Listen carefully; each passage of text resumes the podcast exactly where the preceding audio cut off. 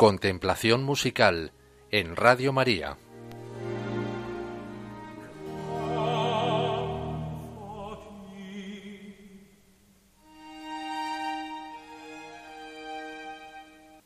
Magnificat anima mea dominum. Mi alma proclama la grandeza del Señor. Qué frase tan simple y tan bella. Y enorme por toda la humildad, adoración, agradecimiento y gozo, sobre todo gozo que se desprende de ella. ¿Cómo la ilustra Juan Sebastián Bach? Pues lo tiene muy claro, de forma exultante y a lo grande. Veréis, echa mano de todos sus recursos orquestales, divide a las sopranos en dos y así en vez de tener cuatro voces habituales, tiene cinco. Construye la mayor escena posible con los medios de los que dispone. Mucho sonido, mucha gente, mucho virtuosismo. En resumen, una gran escena. Pero además, observad cómo se expresa esa grandeza alargando, ampliando la sílaba ma. Ma. Se nos llena la boca con las as. La palabra magnífica la repite cada vez con más fuerza, con más intensidad. Fijaos, pongo un trocito.